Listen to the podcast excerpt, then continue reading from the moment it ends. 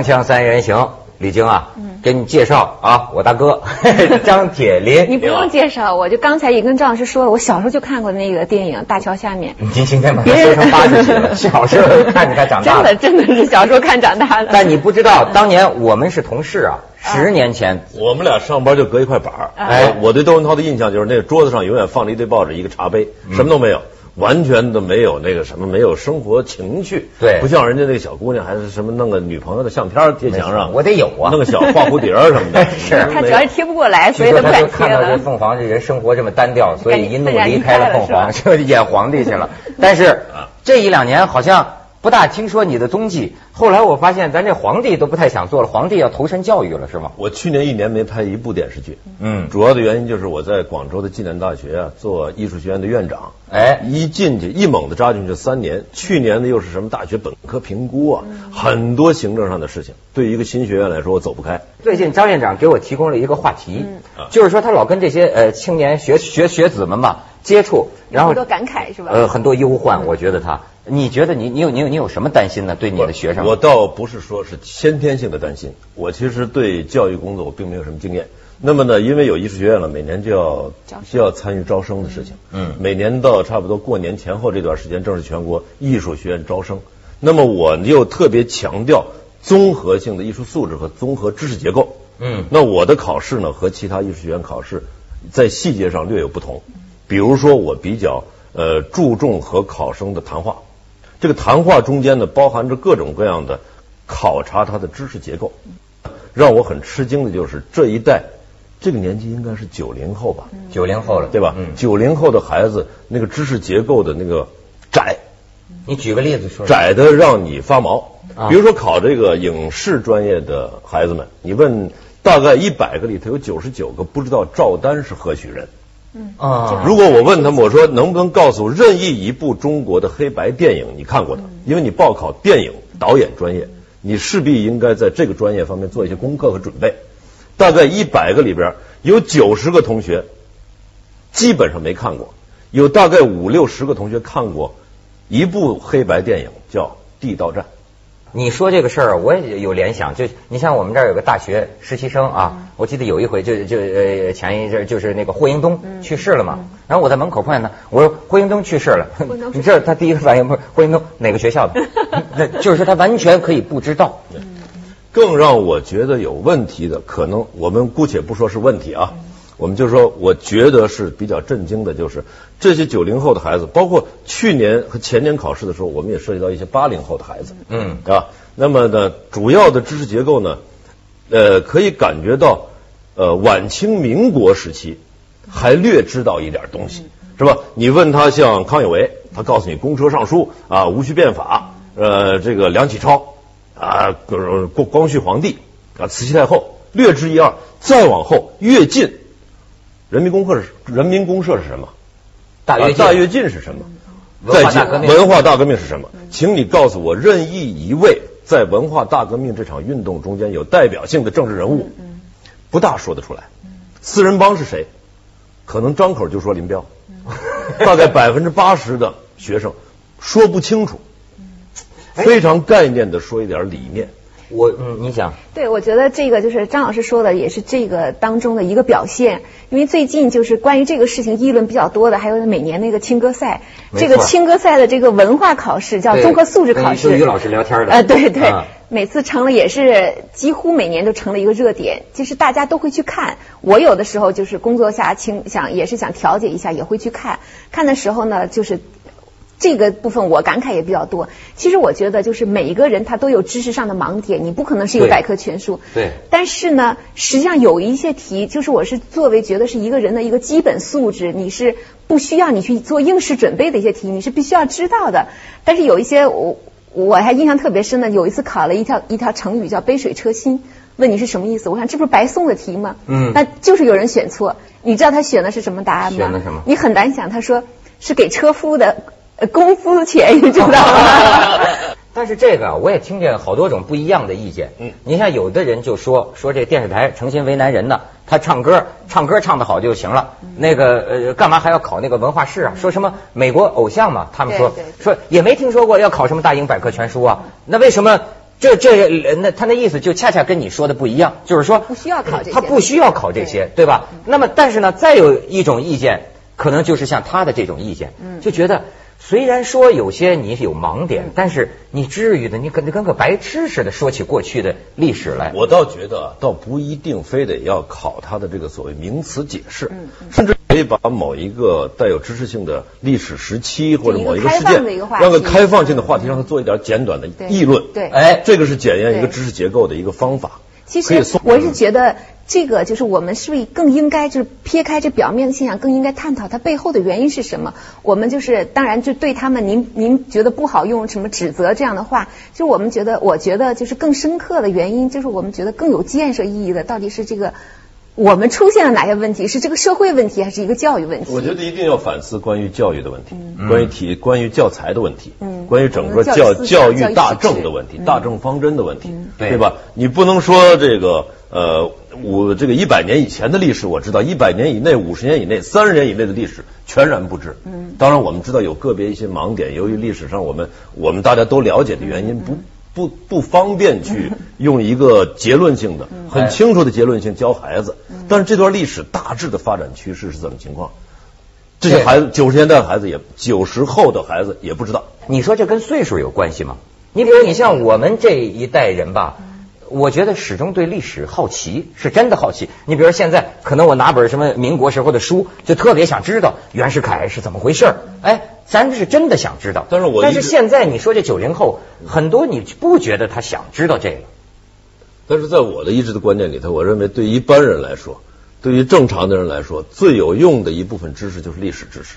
历史像一面镜子一样，你比如是一个非常非常重要的一段。你你是演员，嗯对吧？那么你的历史知识跟你的这个演的好坏什么关系呢？我不敢说有直接的关系，但是这个潜移默化的关系非常之大。如果说我们作为演员用身体作为材料去创作，嗯，我要想找有这个有势的图像，不可能。那时候没有什么录像机什么的，对我们也演皇帝，清朝的皇帝能找着的图像资料就是祖宗像啊，嗯嗯嗯，嗯手绘的祖宗像，你根据一个手绘的祖宗像，怎么可以想象他的衣食住行？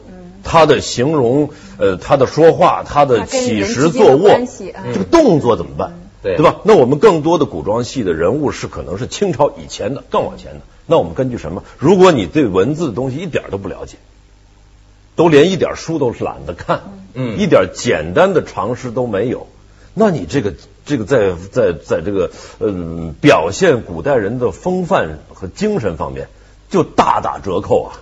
这个您的意思是没知识的人都去演现代戏没问题？再说了，过去的古代人，我们说除了演帝王将相之外，还有很多这个文人，嗯有些市井，对。这些市井人身上都带有一种风范，嗯。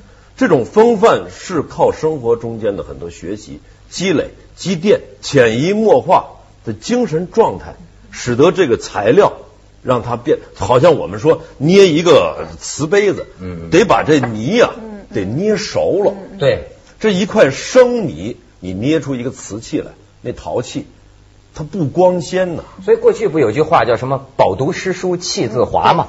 就是说，他人呐，实际是个这铸成品。你吸收的一切，就比如说你吃的一切食物，决定你身体的情况。当然是对吧？你吸收的一切精神上的食物，甭管你看什么书，最后你是什么气质、什么风度，这个是就是潜移默化的这种没办法。，古代人没有不写毛笔字儿的，嗯是吧？但凡是个文化人、念过书、认字的人，都写文写毛笔字。现在演员如果一概连毛笔都不动，你碰到这种戏的时候，拿个毛笔都不像个样，你就别说别的了。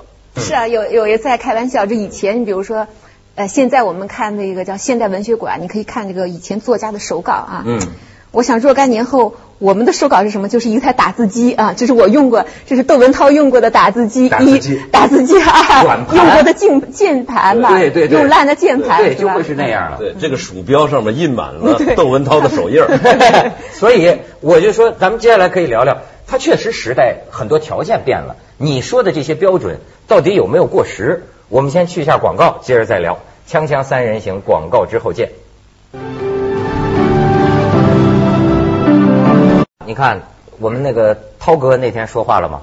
涛哥 胡胡胡锦涛，胡锦涛，我看跟跟中日学生，人家胡胡锦涛说，我呀有一个特别大的爱好，就是跟青年人交朋友。我一想，哎，我这涛弟我也喜欢，就就是有时候经常见一些八零后、九零后的哈，我发现已经挺有意思了。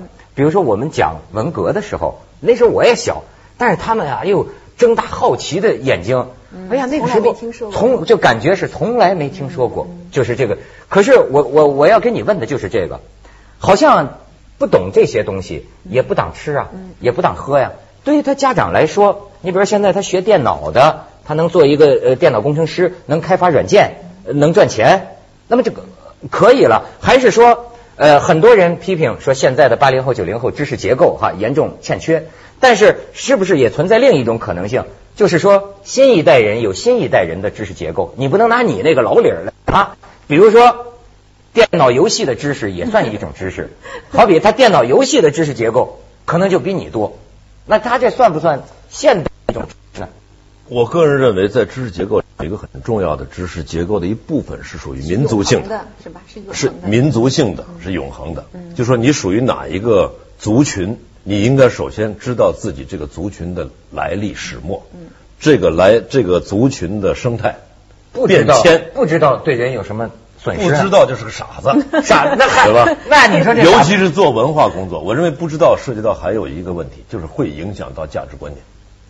我们老说这个上层建筑，我们老说世界观，会影响世界观，因为你没有一定的、一个正确的、一个历史的知识的结构，你对于整个你的大环境，我们且不要说国际环境，你对世间发生的事情没有判断，没有比照，没有参照物，你说这个，我想起最近不都在聊嘛，说是中国办奥运嘛，说是提出一个问题，就是说，比如说希腊办奥运，他他输出一种希腊的价值观，希腊的这种文化观。那么其实问题就是说，作为中国，你泱泱大国你奥运办得这么火，但是通过这个奥运，你能向世界贡献你的一个什么民族的价值观价值观吗？现在就不得谈这个，你不还想聊聊吗？民族对，我是刚才就那刚才那个话题，我还想说，比如说像你说的，他不会这些东西，到底影响他什么？我就想起一个挺好玩的一个事情，就是中国足球的一个问题，就是这么多年来，我们这个男足从来就没有什么建树啊，就一直觉得不争气。嗯那大家从各种各样的角度想了，教练不好，那么教练换了，然后队员体能不好，那练体能，然后又怎么样？最后还是不行，那最后落到什么了？就是队员素质。嗯就我们从小就是小孩呢，几岁就进体校，他不接受文化课训练。我们表面上看你这个对你是没有影响的，你想一个足球运动员他需要什么样的一个思想？啊但实际上我，我这是我个人的观点，我觉得到了一定程度上，你确实的你的思想认识水平，你的那个文化素养，就决定了一个人的一个层面，不光是你体育层面。你我就觉得有一些人，我不知道你有没有什么感觉，就是如果他就是受教育程度没有达到一定程度的话，你跟他交流很困难。就一句简单的话，他好像就是吸收的程度都有限。实际上，我是觉得就是可能表面上看，大脑开发程度不够。有一点儿这个意思，就是所以就是表面上看，好像比如说学一一门技术或者学一一门知识，对一个人的暂时的就业或者暂时的，他没有什么现实的一个影响。但长期看，我还是同意张老师的观点。我我所想起另外一个事，我的女儿啊，我上次去英国，我的女儿跟我说，说我们中学也最近一两年有了一些中国大陆来的学生。中学啊，啊。就是初中到高中这段时间，说他们怎么那么有钱呢？说我们在英国的英国的孩子们都都要上高中以后，都适当的要打点工，是吧？那像我的女儿，像十五六岁这些孩子们，经常要做的一个工就是放学以后到人家邻居家里去帮人家看两个小时孩子，给点零钱。嗯。说这些中国的学生，大陆来的学生，我们觉得中国是一个好像改革开放一个呃所谓第三世界国家，嗯咱们这些孩子们来了以后，他们从来不需要打什么工，他们老要上馆子去请，这个请不专门他们有一个特别的名词他们他们这个呃非常好，他们老请我们到饭馆吃饭，我们我们都一年都不不敢进一次中国餐馆。这中国同学来了以后，老请我们去吃饭，他们特别好，这个他们有钱。媒体有个专门名词啊叫“富二代”，就对啊“富二代”这个名词，所以我也在想，就是。呃，比如说我们文化传承，我们刚才说的是社会教育问题，就是家庭教育是不是也缺失的？比如说那个八十年代有很多父母，因为我了解，比如我身边那些亲友，他们的想法就是，我当年吃了很多苦，我五十年代就被呃六十年代比如上山下乡，我就没有享受到什么好的物质。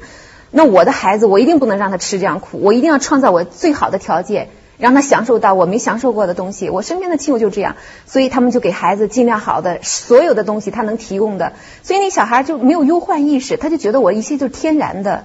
其实我曾经有一段时间啊，因为我自己是知青，我自己又做过装卸工，我又是这个文化大革命这个历史的见证，而且是见证人之一，我又是从这个历史过来的。我曾经有一段觉得啊，我的孩子也应该上山下乡，我要带我的孩子到农村去，然后知道老百姓怎么回事。我后来发现，这种观念恐怕也很极端。每一个阶段应该有每个阶段的价值观念和历史的经验，是吧？也不见得都得受苦。但是我还又回到那个话题上来，孩子们要有历史。的知识作为一个基础知识，在知识结构里面作为一个主体的这个知识，那我是说这个艺术生考试的这个八零后和九零后的孩子，对于近三十年的历史、现在的历史，在教育中间，我们的教育结构里头不存在这段历史的，几乎是个空白，很危险，而太危险了。对你说的这个危险，我想的呀，还是成年人的空白，好比。如果是一个普通的父母亲，真的作为一个父母亲，好，我让孩子学历史，我给你讲讲文革，孩子，那我怎么讲呢？我给你讲讲当年的那个呃，这三年大跃进，他怎么讲呢？你现在发现，其实现在很多成年人他自己对这个事情都是一笔糊涂账，他怎么说呢？我们在一起说起文化大革命来，现在都当笑话说。如果说我们几个同龄人在谈文化大革命。旁边有八零后、九零后，他们听完也会觉得是笑话，因为我们这个笑话是升华的笑话，我们是带着我们把泪水都吞到肚子里边，然后说那个笑话，但他们看到的只是笑话本身，他们也不会觉得这是人类的荒唐，嗯，他看不到，他觉得可乐，但但这段真正的历史在我们教材里边是不存在的，所以我就觉得就是回到刚才那个话题，如果我们不学历史，我们缺了什么？就你缺乏，我们我们不知道我们民族经历过什么样的一个灾难，灾难我就一点都不夸张。你不不知道你民族或者我们的人民曾经扭曲过到什么样的一个程度，所以你对那历史没有警惕，你对那种民族性没有一种警惕。所以我我虽然我也没有经历过那个年代，但至少就是我们还有一些兴趣，我们了解过一些知识。所以今天比如在看网络上那些。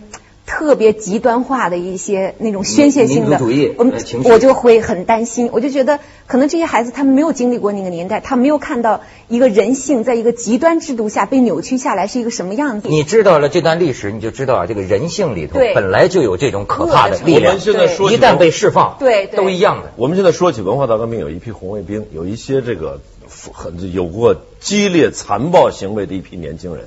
那个行为和这批人的产生，跟他们所说的教育是有是有关系的。他们的教育反过来说，如果我们我们这个历史如果会会绕过来的话，我们身边依然会产生大量的红卫兵。非常同意。所以我们说文革再来一次，我们像刚才那个，我们同事之前也在，比如说看网上一些言论，大家说。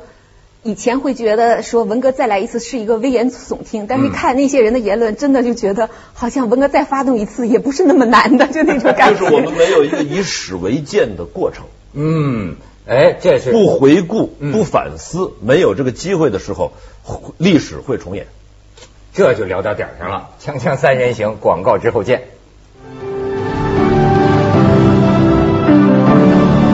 这个你说这个，我就挺感慨，就是说，是这个中国的青年呐，一代一代其实都是被社会潮流忽悠的，忽悠出多少这个悲悲剧来吧？你像我是为什么有这感慨？你刚才聊知青嘛，我最近又看我们陈晓楠做的那个大视野，就是当年的这个知青啊，哎呦，我看看很多知青说的那个话呀，啊，我突然有一个意识，我这是一种流放啊，嗯，就上这上百万上千万的到边疆就是屯垦。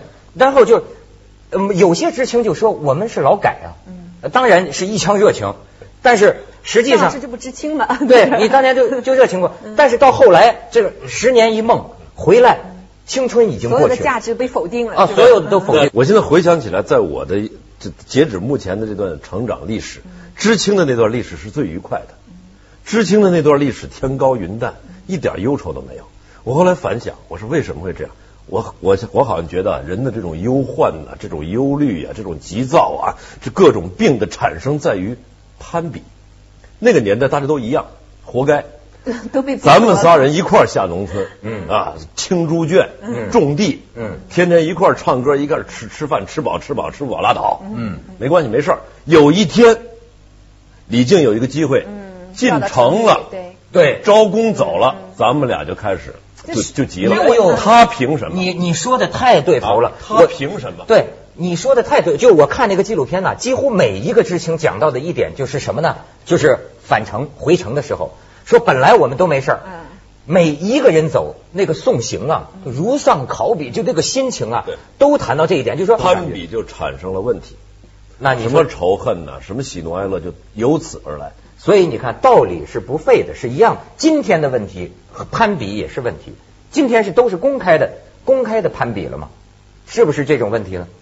对，所以就是说你，你你想再回到刚才的话题上，就是因为很多那种竞争，需要小孩拿各种各样的那种敲门砖，他要学嗯各种各样的证书。对他如果不把其他人争竞争下来的话，他就得不到那个机会。所以我想，可能我们也不不应该过多的指责这些孩子，他们丧失了对历史的兴趣，也是一个社会大环境。我接触现在的一些学生啊，我觉得他的思考问题是相当实用的，甚至我现在都有一种什么观点了。我认为什么关心辛亥革命、关心历史、关心文革，这是少数知识分子的事情了。我甚至都已经被他们变化成，我觉得可能普通人、普通年轻人用不着这个。他他用不着，他就需要知道的是找工作，考一个什么 MBA，整天考托福考这个。